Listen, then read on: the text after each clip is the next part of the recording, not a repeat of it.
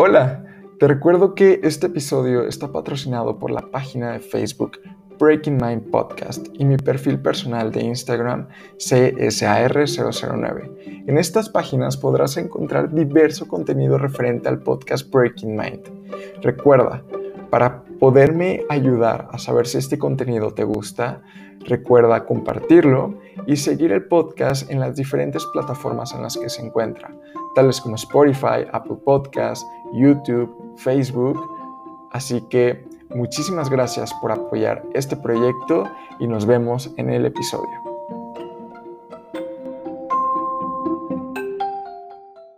Ok, vale. Hola, sean bienvenidos una vez más a su podcast Breaking Mind. En esta ocasión nos encontramos con un nuevo invitado. Hola Tlaloc, ¿cómo estás? ¿Qué onda? Bien, bien, muchas gracias por, por invitarme. Eh, lo que estábamos comentando antes de iniciar el podcast, realmente esta es la primera vez que conversamos. Eh, yo encontré tu trabajo en Instagram y realmente me llamó la atención porque vi que hacías cierto tipo de entrevistas, conversaciones con personas creativas. Entonces me pareció un excelente experimento poder conversar con alguien eh, con el cual me puedo sentir identificado en cuanto a tipo de contenido. Entonces vamos a ver a dónde llegamos con todo esto. Eh, la pregunta habitual con la que inicio el podcast es con una que para algunos puede ser muy simple y para otros puede dar para todo el episodio. Y no sé si estás listo para la pregunta. Pues sí. Perfecto. ¿Por qué no? Ok, la pregunta es, ¿quién es Tlaloc? Mm. Bueno, pues mira, comencemos con... Ah, sí. pues mira, la neta es que, que, que toda mi, mi, existencia empezó con, con el arte, o sea, empecé enfocando mi vida mucho al arte. O sea, yo, por ejemplo, yo no estudié como universidad ni nada de esas cosas porque pues no me, no me caía bien, la neta, la, la escuela. O sea, no es, es como que no me cayera bien la escuela, pero pues la neta es como que la forma de aprendizaje en la universidad se me hacía muy lento. O sea, no es como que sea huevón, ¿me entiendes? O sea, porque me gusta mucho aprender, me gusta mucho estudiar y me gusta, y estudio mucho y leo mucho y lo que sea. Pero la forma en la que aprendes en una escuela normal, pues en una universidad, pues puede ser un poco lenta y, y, en tres años te enseñan lo que a lo mejor yo podría aprender por mi cuenta en tres semanas, enfocándome solo en lo que me gusta y en lo que yo quiero aprender y eliminando pues todas las cosas que el sistema educativo tiene que no me interesaban, porque obviamente pues dentro de la, de la carrera universitaria hay un montón de cosas que no te van a interesar y hay algunas pocas que sí son las que te van a interesar más. Entonces, pues fue por eso que como que no me hizo mucho sentido la, la, la universidad, pero eh, no es como que esté en contra de nada, solo simplemente se me hizo más práctico aprender lo que se me diera la gana, el momento que se me diera la gana y de la forma que se me diera la gana. Entonces, eso es un factor importante. Eh, aprender de esta forma, pues fue lo que, lo que me llevó a empezar a crear cosas, por ejemplo, crear el podcast, a crear mi, mi, mi agencia de marketing, a crear pues todo lo, todo lo, que, lo que hago todos los días, pues inventar una nueva forma, ya sea de hacer negocio o de hacer, de hacer contenidos. O sea, yo empecé a hacer contenidos en internet desde los 16, más o menos. 15, okay. no, hasta menos. No sé cómo, cómo desde los 16 años empecé y ahorita pues tengo 26. Entonces pues ya tengo 10 años ahí intentando hacer cosas en internet. Entonces empecé haciendo ahí dos, tres videos, o, o sí, sí subí varios. O durante un año, más o menos un año y medio estuve subiendo videos a YouTube, malísimos, horribles, bien chavas, a, a, a YouTube, de, tipo videoblog. Era, era el tiempo de, de Wherever Tomorrow. De los blogs, ¿no? De No me revientes, esa pinche mamá de ese tiempo. Entonces, pues, pues yo estaba ahí intentando imitar alguna fórmula porque se me hizo cool. Y ya pues me gustó, o sea, me gustó el, me gustó el formato de, de crear contenidos en internet. Lo seguí explorando y lo seguí explorando pero pues como te digo, también estaba yo muy enfocado en el arte. Fue lo único que sí estudié en algo parecido a la universidad, que estudié la carrera de teatro, teatro y este, producción escénica. Eh, no fue como tal una universidad válida en la SEM ni válida en ningún lado más que válido en mí mismo, porque pues la neta no es como que exista un diploma que diga, ah, este güey está licenciado y certificado para, para ser actor. No, era una escuela pues sí particular, pero, pero pequeña, que no tenía pues nada de, nada de conexión con ninguna institución oficial. Entonces, fueron tres años y esos tres años de estudio, la neta, son los tres años de estudio que más me han servido en la existencia, mucho más que mi año y medio en, en la carrera de comunicación, mucho más que mis dos semanas en la carrera de administración de empresas y mucho más que mis dos semanas intentando regresar a comunicación. Esos tres intentos de universidad fueron mucho menos aprendizaje que los tres años en esa, en esa escuela de teatro. Y está cagado porque es teatro y uno piensa, güey, pero ¿qué, qué, qué, qué tiene que ver estudiar teatro con vivir una vida y crear una empresa de marketing y tener un podcast y, güey, mucho, mucho. No sé, eh, hay formas muy raras como de relacionarlo, pero realmente tiene todo que ver. O sea, y más que aprender a actuar y a producir una obra de teatro, aprendí a hacer una empresa. Porque una obra de teatro y una compañía de teatro, pues vaya, es una empresa que vende algo muy, muy difícil de, de, vender. O sea, vender teatro es muy cabrón porque nadie a nadie le gusta tanto el teatro como para saturar fácilmente la sala de teatro todos los fines de semana durante seis años, fue lo que estuve haciendo ahí. Durante seis años estuve en esa compañía y empecé ahí a, a generar como estrategias de marketing sin querer, porque yo quería que se llenaran las obras de teatro en las que estábamos. Entonces, pues dije, güey, sin querer, ahí estaban las redes, ahí estaba el internet, ahí estaba el YouTube, yo sabía hacer videos, yo sabía hacer no sé qué, pues empecé a utilizar esas habilidades que tenía para empezar a jalar clientes, para empezar a jalar espectadores. Y pues así fue como descubrí que el marketing como que era una, una forma de, de pues sí, de, de, actividad económica, algo que podía funcionarme. Y que a la vez ayudaba a que mis proyectos artísticos se vieran, porque eso es lo más cabrón en el arte, que la gente vea lo que haces, porque nadie lo ve, porque es arte. Entonces la gente consume otras cosas. Consumir arte es muy, es muy escaso. Entonces, pues ya, eso resumen acá sabrosón de, de, de, la, de la pregunta. Ok, ok. Oye, pero, y por ejemplo, tú has comentado acerca de marketing, de gestión de una empresa. ¿Y cómo fue que inició todo? Porque igual comentas eh, tu pasión hacia el arte. ¿Cómo fue que, qué fue lo que inició todo? ¿El arte o tu intriga por cómo desarrollar un, un proyecto? ¿Qué no, crees tú que fue el, el, catalizador?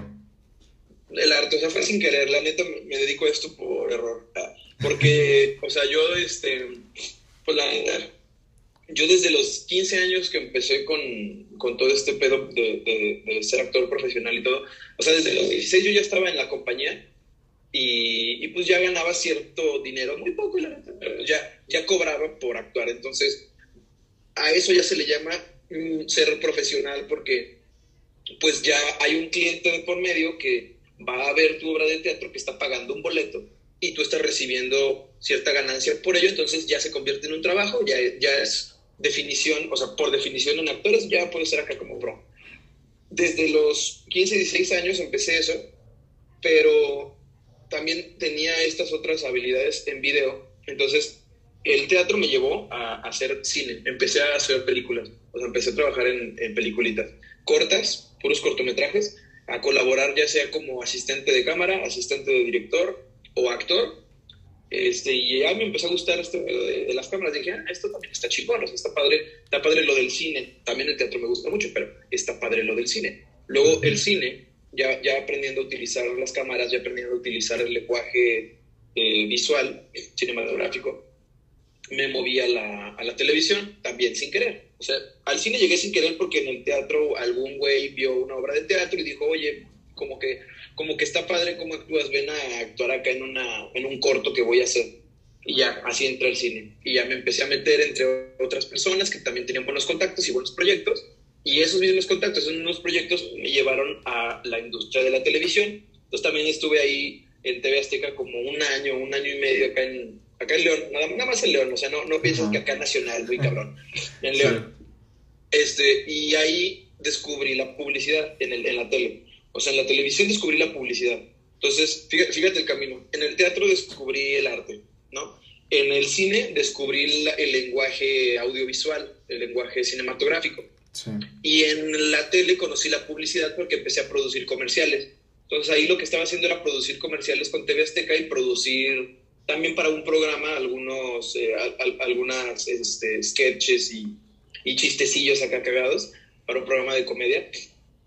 Entonces, pues ya con esas, todas esas mezclas, empecé a pensar así como, como qué podría mm, desarrollar que se pudiera hacer algo que me generara dinero con todas estas cosas. Porque no creas que yo generaba mucho, mucha, mucha plata, güey. La neta ganaba muy, muy poquito. O sea, yo tenía ya que 20 años, no, como, como 18, man. Como 18, 19 años más o menos. Entonces yo ya decía, güey, ya estoy como que cansado de trabajar medio gratis, porque no creas que uno gana mucha, mucho dinero eh, al principio, cuando estás en el es normal. Al principio, pues ganas muy poco. Después, si te va chido, empiezas a ganar dinero. Pero yo, la neta, me desesperé. Yo quería dinero ya. Entonces dije, a ver, güey, si hacer esto, si hacer esto, si hacer esto. Vamos a empezar a venderlo. Entonces ya lo empaqueté, lo creé como un producto y empecé a vender video. Así, video para empresas, video para no sé quién, video para bla, bla, bla, video para el teatro y a la compañía del teatro les empecé a vender también mis videos. Este, y empecé a agarrar clientes y clientes y clientes de puro video. Después, como empecé a picarle acá a las redes sociales, empecé a picarle a Facebook Ads, a Google Ads, a YouTube Ads y a todas esas ads, plataformas de ads, y, y, empecé a desarrollar sitios nuevos eh, pues empecé a migrar el servicio que tenía de video, lo empecé a convertir en servicio de marketing. Entonces empecé a crear campañas en video y empecé a hacer anuncios en video. Entonces, pues estaba muy chido porque podía hacer anuncios en YouTube, de esos que ves antes de que empiece tu video, que son bastante, bastante latosos. Pues de esos hago yo y también produzco los videos. Entonces, me aviento la producción de los videos, coloco los anuncios. En Facebook Ads, me aviento la producción de los videos y las fotografías creo un e-commerce con las fotografías que yo mismo hice, hago el catálogo con las fotografías que yo mismo hago y hago anuncios en fotografía y hago anuncios en video en Facebook e Instagram, en anuncios de Facebook e Instagram. Entonces, pues resultó bastante, bastante chido todo lo que aprendí para poder crear este servicio de video marketing y de fotografía de producto, fotografía, fotografía de catálogo que me lleva a crear estrategias bastante, bastante completas de, de, marketing. Entonces, pues la neta resultó chido y pues lo que ahora sí que lo que me movió a hacer esto fue la necesidad de empezar a generar ingresos, güey. O sea, prácticamente eso fue lo que me hizo decidir eh, hacer una empresa de, de, marketing y pues dejar un poco de lado el arte, la neta. No, no creas que mi corazón no está medio roto, o sea, sí, sí extraño estar en, extraño estar en escena y extraño estar frente a cámara y pues por eso es que hago el podcast, ¿sabes? es como un alivio hacia mi alma en el que el niño interior que quería ser astronauta dice, güey, no voy a ser astronauta, güey, pero pues vaya, al menos voy a trabajar en la NASA, ¿sabes? hacer el podcast y hacer contenidos en internet es eso, es trabajar en la NASA.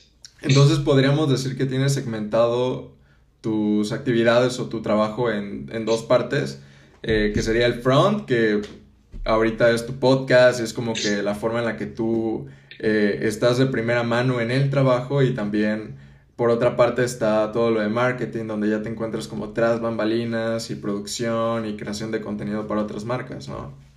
Al principio sí, o sea, al principio sí fue así como, em, como que empecé a generarlo por separado, o sea, como empecé a hacer, digamos, los contenidos en internet, del podcast y todo eso, o sea, ya, este es mi, mi, tengo tres podcasts, bueno, el primero que hice fue un podcast piloto que la neta no me gustó mucho, o sea, porque fue el primero que hice, así fue en, creo que enero, del, enero, febrero del año pasado. Empecé a hacer el primer podcast y no me gustó mucho la fórmula. Lo estaba haciendo con un amigo que también es marketero. Y ya pues empezamos a hablar de puro marketing y la neta los temas se nos acababan rápido. O sea, no era tan, tan interesante solo hablar de marketing durante una eternidad, la neta. Entonces yo dije, güey, ¿de qué verga vamos a hablar ahora? Y el guato, no, pues ahora de esto. Yo, puta, güey, está bien, pues ya como que pretendíamos sacar temas, pero ya la neta no salía chido. Y tampoco pegó mucho, o sea, la gente no lo veía mucho, o sea, lo veía nuestra mamá y nuestro papá y la chingada, pero no, no funcionó muy bien. Entonces, el, este, digamos, me salí de ese podcast, mi, mi amigo se lo quedó, y yo hice este nuevo podcast que es súper normal, en donde ya lo que hago es bastante amplio y no solo hablo de marketing, es más, ni hablo de marketing, hablo de empresas, hablo, hablo de negocios y hablo de todo eso. Eh, y al principio sí empezó nada más como algo que yo hacía por, por el arte, ¿sabes? O sea, porque dije, güey, necesito estar haciendo, creando algo diferente, que no sea para un cliente y que sea para mí y que sea solo por gusto, güey. Entonces voy a empezar a hacer ese podcast. Pero ahorita, sin querer de nuevo, ese podcast es lo que me está trayendo clientes nuevos. O sea, personas que ven el podcast me contactan para, para preguntar por mis servicios. Entonces, pues, pues chingón, sea, empezó siendo como dices, o sea, algo que yo hacía citas nada más por amorcito. Y aparte yo tenía mi chamba que era todo lo de, lo de marketing para las que llevo. Pero ahorita ya están juntos, o sea, ahorita mi canal de adquisición de clientes es el podcast. El podcast y los TikToks y los Reels que subo. Pero es mi canal, es mi nuevo canal de adquisición que se creó sin querer. Entonces, nuevamente volvemos al mundo de los sin querer. Cosas que no planeaste que pasaban, pero pasan y pues están bien vergas.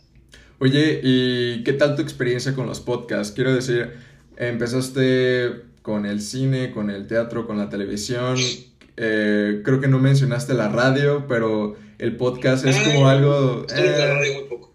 Este, no sé cómo es que ahorita tienes estructurado el podcast y lo orientas más como a video o es directamente un podcast puro y nato donde te enfocas mucho en el audio. Todo, es que estuve muy poco tiempo en la radio porque eso sí, para que veas, me aburrió mucho porque yo soy muy visual. O sea, ok. Ajá, o sea, yo soy realmente visual. Sí, de hecho se nota en tu aprendizaje como tipo empírico, ¿no? El No, y aparte mi, mi, cerebro funciona más con cosas que se mueven. No sé si, si, si estoy escuchando solo algo y no estoy viendo alguna imagen que esté haciendo cositas, me, no me conecto, pues. O sea, o sea mi, mi, cerebro es así como muy kinestésico, se llama. ¿Sabes? De que lo que me atrae a mí es el, es el o lo que, lo, que lo que mantiene mi cerebro entretenido, pues es que se esté moviendo la pantalla. Entonces, por ejemplo, leer un libro no puedo hacerlo, qué hueva. Tengo que mejor ver una serie o ver la película, porque si leo el libro nada más estoy viendo letritas y no se están moviendo y me desespero y me acabo por no concentrar. Si escucho un audiolibro o escucho un puro audio, también acabo por distraerme tarde o temprano. Pero si estoy viendo un podcast, como es cualquier podcast, como es este, pues cualquiera, o sea, la cotorriza o cualquier mamada, los tengo que ver en video y aparte escucharlos. Si no los estoy viendo los güeyes, no me conecto 100% con el mensaje. Entonces, la misma fórmula hice, la, pues la, la, apliqué yo. O sea, realmente el podcast está enfocado en video y en audio, en ambos. O sea, tanto el, podcast se distribuye en plataformas de, de, de, podcast como los Spotify, Apple Podcast y Google Podcast, pero también se distribuye en YouTube y también lo, lo fragmento en pequeños clips para subirlo a Facebook Watch y a Instagram Video y en clips todavía más chiquitos para meterlo en TikToks y en, y en Reels. Pero sí, mi, mi, prioridad, mi prioridad es video. O sea, la neta, las plataformas de audio tienen muy poca interacción. O sea, yo creo que cada capítulo se reproduce 100, 200 veces. O sea, es, es, es muy bajo. Y, y en video, pues sí se reproducen mil, dos mil, tres mil, y en TikTok pues se ha reproducido hasta cien mil, ciento diez mil es el que más reproducciones lleva, pero sí estoy más, más enfocado en, en lo visual. ¿Por qué? Pues porque a mí me gusta. O sea, la neta no es como que esté pensando en, en, alguien más que yo, o sea, es porque a mí me gusta el que, que sea muy visual, entonces yo lo hago de, de esa forma. Este, y pues utilizo todo el aprendizaje que, que, que traigo pues de la, de la tele y del cine, sobre todo del cine, o sea, desde cómo iluminar para que no se vea tan plano y que se vea una iluminación un poco más dramática, cómo hacer el, eh, el encuadre. Las cámaras que utilizo tampoco son, tampoco son mi celular, o sea, ¿sabes? si sí son, son cámaras chidas, que son las mismas que utilizamos para hacer los videos promocionales o lo que sea, o sea, tenemos equipo padre y también los micrófonos que tenemos también están chingones, son micrófonos también que utilizamos para grabar las, pues, que hemos utilizado para grabar o videos musicales o peliculitas cortas. Em, o sea, utilizamos un boom y todo el O sea, realmente el set que de, de, nuestra grabación es como, como, o sea, parece de cine. De hecho, aquí, güey, aquí es donde lo grabamos. Este es el set. O sea, no hay, ah, o sea, se ven más vergas en la vida real, obviamente, porque pues así lo haces ver. Pero realmente es una mamada, güey. O sea, es, es, es un estudio bastante, bastante austero, bastante sencillo. Pero en cámara se ha pasado de verga porque, pues, exacto, güey, pues le metes producción y se ve bien verga. Wow. es pura trampa. Oye, este, y lo que tú comentas acerca de cómo es que vas transformando tu contenido. Por ejemplo, sacas el podcast, lo grabas y después lo vas como distribuyendo en distintos formatos para distintas plataformas. ¿Tienes como algún tipo de inspiración en esa metodología?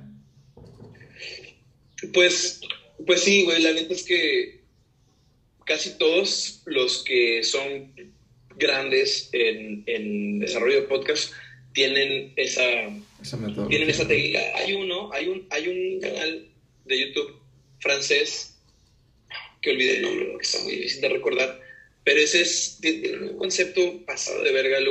Luego, no sé si lo voy a encontrar ahorita, la neta no creo, pero tienen un concepto muy chido, muy dramático en el que está, no sé si lo y la están grabando, así a la persona nada más, y el plano, o sea, la, toma solo es esa persona en medio blanco y negro, con fondo negro y una iluminación súper dramática, y, y, le empiezan a hacer preguntas, y le hacen preguntas muy chidas, y son puras personalidades muy, muy cabronas. Son políticos, son ex militares, son expresidentes, o sea, eh, son, son médicos, son personas que han descubierto vacunas, o sea, son, es, es, un podcast muy, muy, muy chido y visualmente es el más, más cabrón que he visto en, en mi vida. Quisiera recordar cómo se llama, eh, pero no, no, Me lo voy a preguntar a un güey a ver si se acuerda, en lo que estoy hablando. este, esa es una. Luego, otra que no puedo evitar mencionarla. La neta, la, la fórmula de los clips, la fórmula de los clips eh, es una es 100% basada en cómo este güey Robert Martínez de Creativo distribuye sus, sus contenidos. O sea, ese güey siempre, siempre saca una versión de dos horas, una hora y media, y luego lo fragmenta en clips. Él, ese, o sea, alguien antes de él ya lo había hecho, un gringo, que, este, que empezó a hacer esa cosa de hacer un podcast y del contenido del podcast sacar, sacar clipsitos y distribuirlo. Pues Joe Rogan, ¿no? Me parece. Empezó así. ¿Quién? Joe Rogan. A lo mejor es ese güey. Creo que sí. A lo mejor es él. La neta no estoy seguro si, si es él, pero, pero sí puede ser. Em, y, pero yo la neta quien vi fue a ese güey. O sea, yo quien vi hace dos años, como dos años y medio, fue a ese güey, a Roberto Martínez, que empezó a subirlos de esa forma y se me hizo bien interesante. Y dije, güey, no mames, qué chido. Y luego ya vi la versión completa y dije, wow, qué, qué bien, güey. Está, está aburrido, la neta. la versión completa está larga, está complicada de ver. Qué buena idea la de la de fragmentarlo por clips para que de todos modos las personas puedan ver solo pequeñas partes de lo que tal vez les interese, porque no a todos les interesa el capítulo completo. Entonces, pues esa fórmula se me hizo muy chida. Y lo mejor fue que eso ya, eso ya lo saqué yo de, no sé de dónde, pero subir mini clips a TikTok y a Reels, eso es algo que él no hacía y que no le gustaba. Yo me acuerdo que en algún podcast, no me acuerdo si en el de cosas o en el de bueno, el de creativo dijo que a ese güey no le gustaba subir a TikTok y porque le daba mucha hueva a esa plataforma y no le sabía. Pero entonces pues dije, ah, qué chingón. Y yo lo empecé a hacer y dije, güey, no mames, aquí está, aquí está la magia, güey. O sea, subir TikToks y Reels es, la magia porque pues te conocen personas que nunca te van a conocer por YouTube, ni por Spotify, ni por ningún puto lado, porque viralizar algo en esas plataformas es muy complicado. Y viralizar algo en Reels o en TikToks, la neta está bien sencillo, güey. Oye, y no sé si recuerdas, yo, igual la verdad soy un gran fan de Roberto Martínez, de hecho fue como que de esa inspiración por la cual yo me motivé a hacer mi podcast ya hace un tiempo. Y hay un término que él utiliza a veces que es attentioners e influencers. Como es que existe como esta, este grupo de personas que pueden generar atención, pero no necesariamente un engagement real más cuando se trata acerca de ventas. Ajá. ¿Tú cómo percibes esto? Por ejemplo, tú que estás como que dirigiendo igual en TikTok, contenido y Reels, o sea, ¿qué tanto es el impacto real que generan este tipo de redes sociales? Pues mira, depende que publiques, porque a la gente, algo que he visto es que a la gente le encanta opinar, güey. Entonces, si tú haces algún contenido que detone opinión, va a mamar, güey. O sea, la gente le va a encantar porque el, el, contenido más, más del podcast, el contenido del podcast más viral que tengo es un contenido en el que digo, en el que estoy con un amigo, que estamos platicando y estamos hablando de que no nos gusta la forma en la que operan las agencias de marketing porque suele ser pues muy culero, o sea, te cobran un chingo, no te dan nada de resultados, te mantienen como dos o tres meses sin ningún resultado con el pretexto de que el mes uno y el mes dos es para configuración y la chingada. Entonces, pues ahí proponíamos en ese video una forma de trabajo en el que las agencias no te cobren por sus servicios, sino que solamente te cobren ganancias, porcentajes de ganancias y que vayamos a comisiones, güey. Entonces, muchos más, ahí se, prendió el cerro porque los marqueteros empezaron a enloquecer, güey. Empezaron a decir, güey, son unos pendejos, ¿cómo se les ocurre esas mamadas? Los marqueteros, güey. Los marqueteros. Más porque ese contenido estaba siendo escuchado por marqueteros. Sí, y era hacia los contra, era contra los marqueteros muy tradicionales. Y yo sí, yo la neta sí estoy acostumbrado a trabajar de esa forma. O sea, yo con varios clientes trabajo en revenue shares, o sea, no gano, no, no, no gano servicios, nada más gano lo que, de lo que se vende, gano porcentajes. Y está toda madre, güey, porque te obliga a vender más y al cliente también le hace bastante sentido que lo cobres de esa forma, porque dice, güey, si no vende, no gana, y si vende, gana, o sea que lo voy a contratar porque pues el güey se está arriesgando, entonces debe ser bueno, no debe ser un pendejo. Entonces le da, le da bastante confianza al cliente. Pero obviamente los más, los más tradicionales eso les cayó medio gordo, porque dijeron, güey, no se puede trabajar de esa forma, tienes que cobrar por tu trabajo, porque si no, pues nada más lo estás regalando. Y además no depende de ti la venta, la chingada de yo. En los comentarios yo me ponía a contestar, güey, la venta sí depende de ti. O sea, si mandas a un cliente puteado, no vas a vender nada. Si mandas a un cliente bien calificado, se va a vender algo. Ahora, dos, si ayudas a que el sistema de ventas se optimice, vas a vender más. O sea, que si como marketero también te metes en el, en el sistema de ventas y dices, güey, a ver, ¿dónde está tu sistema de ventas? ¿Quién es? A ver, vengan, culeros. Miren, está llegando este cliente, lo que le tienen que decir es más o menos esto, luego esto, luego esto y luego esto para que el cliente acabe comprando. ¿Sí? Ok, chido. Y lo vas optimizando y ayudas al sistema de ventas a cerrar más ventas. Entonces, todos son más felices, güey. Tu cliente vende muchísimo más y tú ganas muchísimo más. Está de huevos, pero obviamente a los marqueteros eso no les gustó. Pero se despertó ese, eso fue como Team 1, Team Marketeros. Pero luego estaba Team Emprendedores, que Team Emprendedores viene siendo los clientes de los marketeros. Entonces, Team Emprendedores dijeron, no mames, estaría de huevos ese pedo. Yo siempre he buscado una agencia que, que, que, lo haga de esa forma porque está de huevo estarles pagando y no recibir nada. Este, y ya, entonces ahora se puso peor la cosa porque se empezaron a pelear entre los, los que dijeron, qué buena idea, y los que dijeron, eres un pendejo. Entonces, por eso digo, o sea, puede generar influencia en lo que haces, depende de qué sea el contenido que subas. Ese, por ejemplo, generó mucha influencia.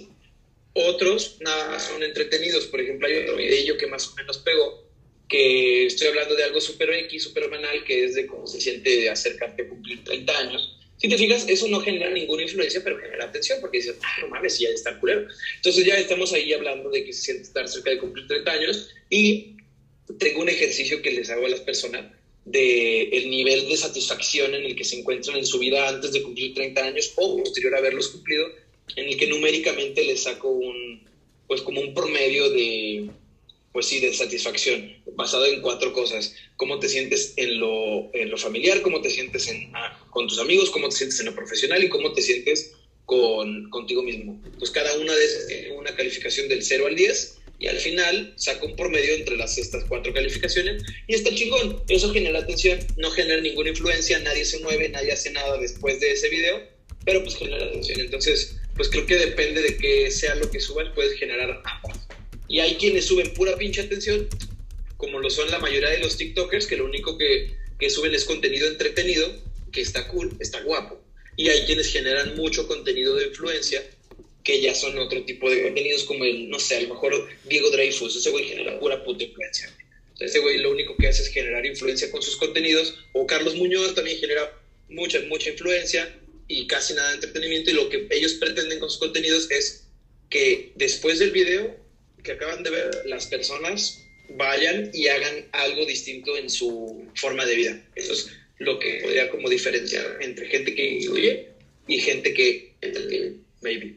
¿Y tú a dónde crees que apuntas más? ¿Hacia algo de entretenimiento o hacia algo más de influencia? No, yo, yo diría más influencia.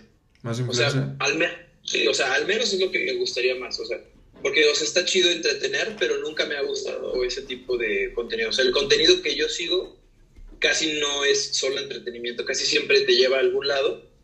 Y además, ahorita que estoy descubriendo que, que el podcast puede ser un buen canal de adquisición eh, pues también como que quisiera empezar a enfocarlo más hacia contenidos que le ayuden al emprendedor a vivir más fácil o a tener un sistema de marketing más bueno. O sea, realmente creo que me gustaría ahorita empezar a dirigir los contenidos más, pues sí, hacia que, sea, a que sean útiles, no tanto que sean influyentes, pero que sean útiles, o sea, que a que te, te sirva de algo ver el contenido para mejorar tu, tu forma de trabajo, a, a agarrar más clientes, lo que sea, pero pues que te ayude a mejorar.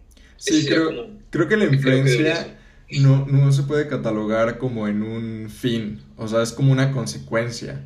Puedes hacer que sea útil y ese puede ser tu fin, y ya la consecuencia secundaria podría ser el hecho de causar la influencia, ¿no? Pudiera ser. También algo que me llama la atención es este bueno, veo que ahorita, por lo que tú me comentas, sería como lo que tú quieres hacer es más como un tipo de contenido hacia, como, como crítica hacia el marketing, ¿no? Más que nada. es uno, Algo disruptivo. Eh, sí, ese es, esa es una, pero. Mm, o sea, tiene un objetivo, esa, ese tipo de contenido. O sea, ese tipo de contenido lo empecé a hacer sin querer, otra vez. O sea, nada más fue porque salió en la conversación. Porque esta persona que entrevisté fue la que lo dijo, o sea, ni siquiera fui yo. Es la persona que entrevisté fue quien dijo eso de las agencias, porque él es, eh, él es CEO de, de, de una startup. Y él como CEO de una startup tiene mucho que ver con marketing, porque pues vaya, en las startups prácticamente el marketing es el 30 o el 40% de, la, de que tenga éxito tu proyecto o no. O sea, si no jalas clientes, te mueres a la verga. Bueno, en cualquier negocio, ¿no? Pero sobre todo en, en las startups importa mucho y él contrata agencias. Y contratando agencias se ha encontrado con experiencias muy malas. Y por eso es que el güey dice, güey, odio las agencias de marketing porque trabajan de esta forma, me gustaría que trabajaran de esta otra. Entonces, eso nos llevó a descubrir que la gente está enojada en las agencias. Entonces, como descubrí eso, no solo descubrí una forma de hacer contenido que disruptivea un poco la existencia, sino que descubrí una oportunidad de negocio, realmente. Entonces descubrí una oportunidad de negocio en la que puedo desarrollar un sistema de marketing basado en todas las cosas que el emprendedor odia y necesita. Entonces, el emprendedor no le gusta que le hagan esto, pero el emprendedor necesita obtener esto. Entonces, ahora sí, basado en esto y entendiendo que el marquetero piensa de esta forma, que es el team marquetero, que piensan que es una mierda esta idea, yo estoy en medio intentando crear esta idea que ellos odian y ellos aman. El marquetero odia, eh, el cliente ama. Al final yo vengo a satisfacer lo que piensa el marquetero, pues me da un poco igual porque no le voy a vender nada, ¿sabes? Pero lo que estos güeyes necesitan es, es lo que a mí me importa. Entonces, ahorita lo que estoy haciendo es estoy creando una plataforma que me ayude a automatizar todo el trabajo que yo ya, yo y la, porque la agencia pues que digo, hacemos, empezar a automatizarlo, que se empiece a hacer prácticamente solo y que el cliente en algún momento deje de necesitar a los marqueteros de una vez por todas. Entonces, okay. prácticamente eso es como el proyecto que, que, estoy desarrollando. Me va a tardar un año, dos años, tres, cuatro, cinco, pero ya lo estoy empezando. Eso es lo que importa. Y generar este tipo de contenidos me lleva a llegar a más clientes con la misma mentalidad. Entonces, desde que empecé a subir esos videos y se empezaron a viralizar, he adquirido clientes nuevos con esta mentalidad basada en este tipo de contenidos. Y ese tipo de clientes son los mismos que después voy a migrar a la plataforma. Entonces, yo debo seguir haciendo estos contenidos porque estratégicamente son adquisición para la plataforma que estoy desarrollando. Entonces, es una cosa de doble utilidad, o sea, por un lado, me da buenas reproducciones y muchos comentarios e interacción en mis contenidos, pero por otro lado me trae clientes bien chingones. Ok. Oye, ¿y cuál es tu postura acerca del marketing? Porque hace rato mencionaste a Carlos Muñoz y creo que la mayoría de personas que conoce a Carlos Muñoz igual ubica a Diego Rosarín, otro creador de Obvio, contenido, sí, sí. y él tiene una gran crítica acerca del marketing. ¿Tú qué opinas respecto a ello? Pues mira, antes de que Carlos Muñoz fuera tan hateado, sí. este, o sea, Carlos Muñoz cayó en un hate sin querer también, por, sin querer queriendo porque le empezó a funcionar hacer contenidos muy disruptivos. Entonces, hacer contenidos muy disruptivos y tener una personalidad muy verguera, porque es como es él, es como muy, pues sí, le gusta decir grosería, le gusta uh, tirar, o, les, o sea, criticar, le gusta, ¿sabes? O sea, le, le, gusta tirar. Entonces, basado en eso, empezó a generar mucha interacción porque mucha gente le pasaba lo que a mí me pasó en, en este video pequeño, ¿no? O sea, polémica gente ama lo que dices, gente odia lo que dices, gente ama lo que dices, gente odia lo que dices. Entonces ese güey le empezó muy bien en polémica. Y tal vez se enfrascó mucho en la polémica y eso lo llevó a tener demasiado, demasiado hate, mucho más que love. Pero antes de caer en ese juego de polémica, el güey subía muchos contenidos muy, muy chidos. Digo, todavía lo sube, pero subía contenidos muy, muy, muy chidos acerca de marketing. O sea, yo la neta aprendí mucho de marketing de ese güey, mucho. O sea, como en el 2018 más o menos, tomé, tomé su curso de la fórmula de Muñoz de Facebook Ads. está bien chingona. O sea, la neta, su curso de Facebook Ads está muy bueno, está caro. O sea, la neta, no me acuerdo si costaba 4 mil pesos o algo, algo así. O sea, estaba carito, pero estaba muy chido. Es uno de los mejores cursos de marketing eh, que he tomado, el de, el de ese güey. Entonces, como marketero, el güey es muy bueno, la neta. Y se ve que es muy bueno porque no cualquier cabrón tiene millones de followers en, redes sociales, güey. O sea, eso es una realidad. O sea, sea como sea, el güey es relevante en Internet. Eso significa que el güey sabe hacer algo que el resto de la población no ha podido hacer. O el resto de las personas que hacen contenidos, muchas, muchas no lo logran, ¿sabes? Y ese güey sí. Entonces, algo sabe ese cabrón. Su marketing se me hace bueno, su marketing. Sus negocios ni idea, porque no sé no los he visto en sus negocios. O sea, he visto lo que desarrolla y he visto los residenciales que ha desarrollado, que son buenos eh, dentro de, la inmobiliaria que tiene. Y he visto sus desarrollos. He visto dos de ellos y están muy, muy chidos. Entonces yo como que también pienso que es buen empresario. Pero no, no podría tener una opinión bastante buena porque no tengo suficiente información. Pero como marketer el güey está pasado de verga. O sea, es bueno. Ok. Mm, y entonces... Eh, respecto a la crítica de si el marketing eh, vende como vende de menos para cobrarte de más. ¿Qué opinas? Eh, pues eso siempre ha sido real, güey. O sea, el, el, pues el marketing se trata de hacer ver algo más necesario de lo que es. Así, o sea, siempre. O sea, nosotros no, no, hay mucho, la mayoría de las cosas que compramos ni siquiera, pues las necesitamos realmente, güey. O sea, no es, o sea, podríamos vivir sin esto, podríamos vivir sin esto, ¿sabes? Pero preferimos vivir con ello porque la experiencia de compra está chida. O sea, que la experiencia de compra esté chida es algo que es trampa, porque realmente comprarlo no es lo que te va a dar el beneficio, pero que venga en una cajita bien chingona y que al abrirlo tenga una cajita de bienvenida, que tengas un certificado de Pandora que dice que es oficialmente Pandora, esto lo hace más chido de lo que es, pero no le, añade ningún valor. Y eso es trabajo de marketing, añadirle valor a las cosas sin añadirles valor real. Entonces, eso es algo que siempre se ha hecho y siempre se va a hacer. No opino que esté mal, digo, al final lo que Pandora quiere hacer es ganarle a Tiffany, aquí lo que importa es ganar la, competencia de cualquier forma y pues hacer este tipo de estrategias funciona y esa es una, por ejemplo, el mejorar la experiencia de compra.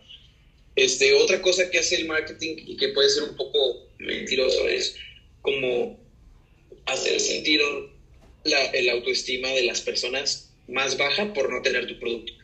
Apple lo hace todo el puto tiempo. Todo el tiempo dice, güey, si no tienes... La idea es, sobre todo para los creativos, si te dedicas a algo creativo, si eres arquitecto, si eres productor de videos, si es lo que sea, y trabajas en PC, y qué naco, ¿sabes? Y no la creemos, güey. Y tengo Mac, güey, ¿sabes? O sea, soy víctima del, del marketing. Pero en, en, el fondo yo sé que una PC podría cumplir el objetivo más que bien, güey. Sin embargo, decido invertir lo doble en una computadora como esta porque, pues, una, está hermosa. Dos, la cajita está pasada de verga. Tres, me siento muy guapo cargándola, ¿sabes? Okay. Pero al final, la, la, la función que cumple no es tan diferente a una computadora que tal vez valga la mitad. ¿Me entiendes? Sin embargo, el marketing nos hace decidir basado en qué tan guapo te ves con el producto que tienes. Y eso no sé si esté bien o mal. Yo diría que está mal. Es una técnica bastante sucia. Pero verga, güey, así funciona. ¿Y qué quieres que haga? Si así es. Y a eso me dedico. Entonces, pues, no, no me molesta. La neta me gusta. Y yo mismo, como te digo, soy víctima. Entonces, o sea, soy una víctima feliz, güey. O sea, me siento, me siento feliz de tener estos productitos que, Mira, vaya, me, hicieron comprar. Me llamó la atención el ejemplo que tomas porque yo soy ingeniero, este, realmente, pues sí puedo destruir y construir una computadora. Y siempre tengo la típica conversación, ¿no? Con amigos de que, o sea, que no son ingenieros, porque al final la ingeniería, pues sí la estudié, pero como que le integro de muchas formas, pero no estoy en un gremio de ingenieros o en un lugar donde pueda relacionarme con más ingenieros. Pero siempre existe la típica crítica este, de que, oye, ¿tú qué dispositivos utilizas, por ejemplo, para el podcast? O a veces te preguntan y te dicen, oye, ¿a ti te gusta la música? ¿Qué audífonos usas? Y yo, por ejemplo, les digo, ah, tengo AirPods. Y entonces me dicen, ah, cool. ¿Y cuánto cuestan? Ya tú les dices, no, pues 5 mil, 6 mil pesos. Y entonces eh, no falta la persona que te dice, oye, pero están los de tal marca que cuestan la mitad y también son inalámbricos. Y yo digo, ok, sí, tienes razón, pero yo prefiero los AirPods porque tal vez por la funcionalidad. Eh, me evito el, el hecho de encender mi teléfono, ponerle al Bluetooth, esperar a que se sincronice y que empiece a funcionar. Y entonces, lo que tú dices, el valor de las cosas, justamente en el último episodio del podcast yo hablé acerca del valor de las cosas y cómo es que es demasiado personal, porque, por ejemplo, yo puedo encontrar un gran valor en el hecho de ahorrarme el hecho de sacar el dispositivo, de mi bolsillo, ir al menú de configuración, encender el Bluetooth y ahorrarme eso y, irme caminando. Y prefiero tal vez pagar dos mil, tres mil pesos para evitarme eso todos los días y aparte saber que tengo un dispositivo que si se me cae no se va a destruir en mil pedazos. Y más cosas, o sea, que ya me tendría que ir como que a la construcción de los dispositivos, de la calidad de la manufactura, etcétera, etcétera. Entonces, me llama mucho la atención este, precisamente eso. La verdad es que en cuanto, otra vez volviendo al valor eh, de las cosas, por ejemplo, yo sí lo encuentro mucho en los dispositivos electrónicos o en cosas, por ejemplo, el cine. A mí me encanta el cine, pero la mayoría de mis películas las tengo en bibliotecas digitales. Las compro ya sea en iTunes o en Google porque sé que son películas que puedo tener a mi disposición cuando yo quiera y no, se va, no es un disco que se va a estropear ahí yo encuentro el valor. Pero hay personas que encuentran más el valor en tener la cajita de edición especial guardada ocupando espacio en su repisa. Sí, como yo. sí, y que es completamente válido porque, como tú dices, es una experiencia física el hecho de abrirla. coleccionables. Exacto. Sí, está, está, guapo tenerlas. No es necesario, pero está guapo, Está chido. Está, está chido tener la trilogía del Padrino en edición limitada, güey. Está chido tener todas las películas de Batman de Tim Burton que ya no existen en ningún lado, o sea, también son coleccionables chidos, pero no los necesitas, güey, chico. Sí, y entonces, o sea, aquí ya entra la cuestión del valor. Bueno, ¿a qué le adjudicamos el valor? Y esta pregunta creo que es muy importante porque en el marketing, precisamente, yo no encuentro el valor de el hecho de estar midiendo métricas que tal vez sí te pueden dar una idea, pero Igual depende qué tan fiel o, qué tan real fue tu muestra y qué tanto puedes confiar en donde sacaste los datos. Entonces sí como que soy muy cuidadoso con ello y prefiero hacerlo yo para evitar como errores de muestreo. Pero eh, hay personas que sí lo encuentran. Entonces cuando cuestionamos el si debería o no existir el marketing, creo que es una pregunta que queda como en cada persona porque de acuerdo a cada persona va a ser qué trabajo quiere hacer y qué trabajo no, porque tal vez yo me puedo dar el lujo de perder una o dos horas analizando o tomando muestras de analíticas que yo saco de forma manual a personas que tal vez no quieren invertir ese tiempo y van directamente con una agencia de marketing y crean una estrategia basada en las, en las métricas que otras personas van a tomar. Que ahí lo que dices de las métricas, ahí sabes que hay métricas que, o sea, hay que pensar en qué métricas necesitas, porque algo muy cierto de las agencias es que te dan métricas bien pendejas muchas veces, no siempre, muchas veces te dan métricas que dan igual, o sea, la neta, la neta, muchas veces me da igual cuánto alcance de personas tuve, cuántas impresiones tuve, me da igual el, el, el CTR tal vez, me da, igual el porcentaje de personas que le dieron clic a mi anuncio, o sea, me vale verga, güey. A mí lo que me importa es cuánto dinero gané. Y eso, esa métrica, sí importa, güey. Por ejemplo, yo casi siempre las únicas métricas que, que muevo, o las únicas métricas con las que me hablo con mis clientes, una, porque son las que entiende, y dos, porque son las que les importan, son CAC, costo de adquisición de cliente, este, y de resultados, número de resultados. Por ejemplo, la campaña está dirigida hacia crear conversaciones en el chatbot de su aplicación móvil. Entonces, ¿qué le importa a este güey? ¿Cuántas conversaciones a su chatbot con clientes nuevos de Stripe? Ya, métrica 1. Métrica 2, ¿cuántas ventas se generaron por medio de esas conversaciones? Métrica 3, porcentaje de conversión de las personas que llegaron al chat y que acabaron comprando. Llegaron 100, compraron 3, tenemos el 3% de conversión. Datos que importan. Y último dato y el más vergas de todos es el CAC, costo de adquisición de cliente, o sea, cuánto dinero costó cada una de estas ventas. Pon tú que si le metimos mil pesos y cerramos tres ventas, este, pues ya cada venta costó, verga, ¿30 varos? No, ¿300 varos? Esa matemática no la puedo sacar así nada más del, culo, es muy complicada. Pero sí, o sea, pon tú mil entre tres, no, qué horror. Sí, 333 pesos. Entonces ya, mi, CAC es de 333 pesos. Entonces ahora sí ya tenemos una métrica chida. Mira, tienes 100 conversaciones, 3 ventas, 3% de conversión, te costó 333 pesos porque le metimos mil baros. Esa métrica sí es una métrica muy útil para casi todo. O sea, muy poca gente no le interesa saber cuánto le costó su venta y muy poca gente no le interesa saber cuánto vendió. O sea, eso sí es muy, muy, muy importante y casi siempre es lo que, pues lo que yo voy moviendo con mis clientes. Entonces ya con ellos ya voy viendo así cómo optimizarlo. O sea, ya tenemos así la Fórmula 1 en el que costó 333, ahora siguiente mes vamos a hacer que la chingadera nos cueste 280 varos. Siguiente mes, ahora vamos a hacer, ya lo vamos como optimizando para bajar costos, bajar costos, bajar costos, y eso sí está chingón, porque estás persiguiendo una métrica que sí te lleva a algún objetivo. En cambio, saber cuántas personas alcanzaste y cuántos te dieron like, mm, pues no es tan relevante porque pues no te lleva a, desarrollar un negocio de una mejor manera, güey, no te lleva a nada. Depende si, qué quieres hacer, ¿no? Depende qué es lo que buscas, ¿no? No te lleva nada. Exacto. Exacto. Wow, qué interesante. Claro, y ya que nos acercamos al final del episodio, em, siempre para esta parte me gusta que los invitados nos puedan compartir algún tipo de contenido o que nos den una recomendación que nos puedan eh, acercar un poco más a conocerlos, pero desde otros puntos de vista. Por ejemplo, alguna película que tú nos recomiendas que de cierta forma comparta un mensaje que tú quieras dar a la audiencia, o algún álbum, o cualquier cosa, cualquier contenido pieza de arte. Pues mira, ya me contestó mi amigo, el del podcast o el de estos contenidos de YouTube raros que te quería comentar. Entonces les voy a recomendar eso. Ese está, está bien, bien chido. Es, es un canal de YouTube francés. Eh, es un podcast. O sea, está en, en, plataformas de podcast, pero también está eh, en, en, videos completos de YouTube. Son videos de dos horas, videos de tres horas, videos de una hora y media.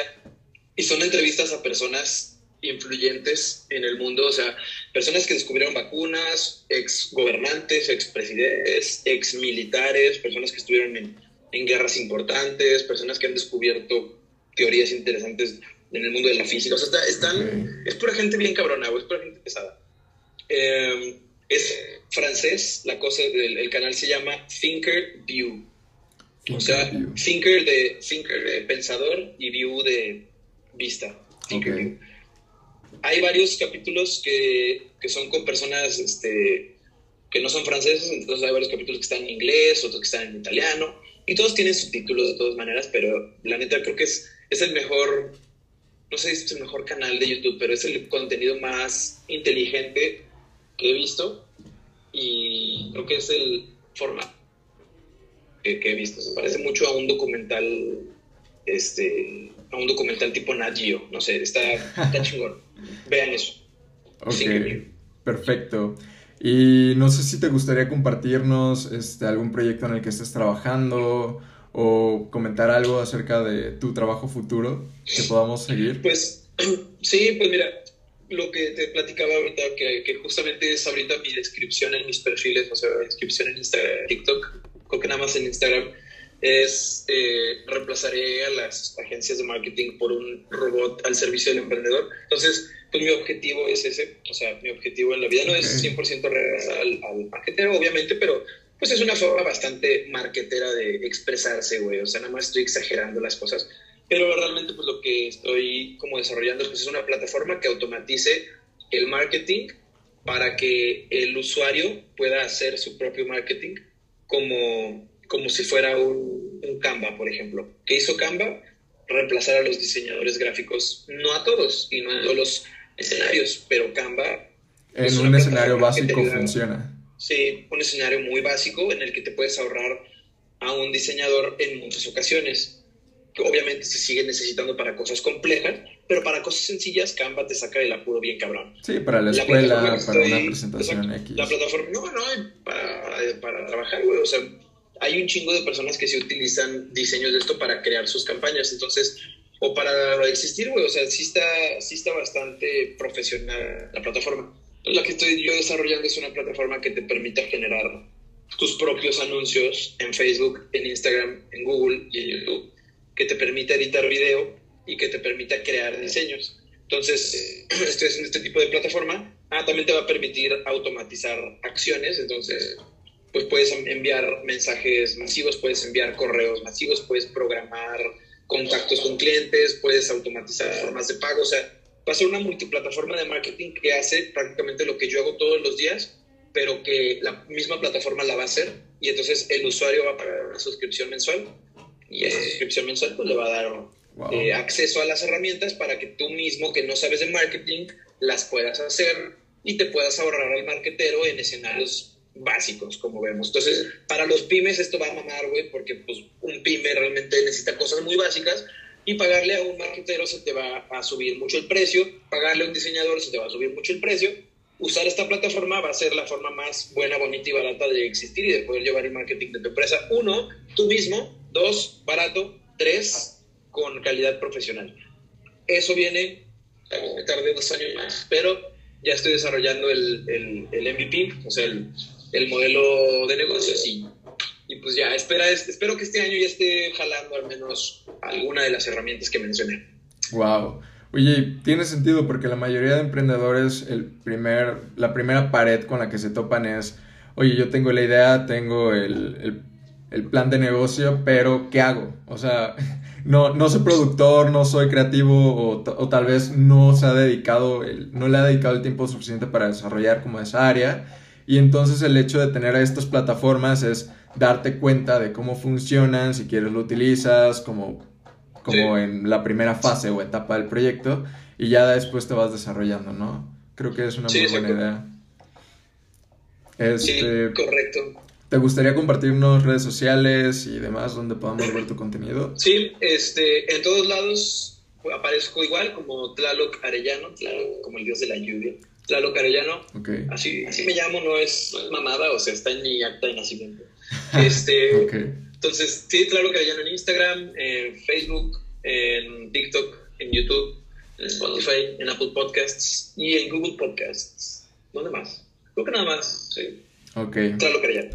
Perfecto, Tlaloc.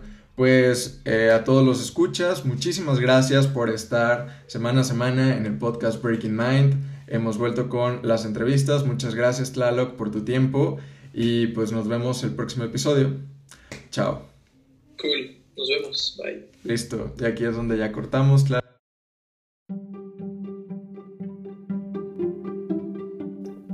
Hola.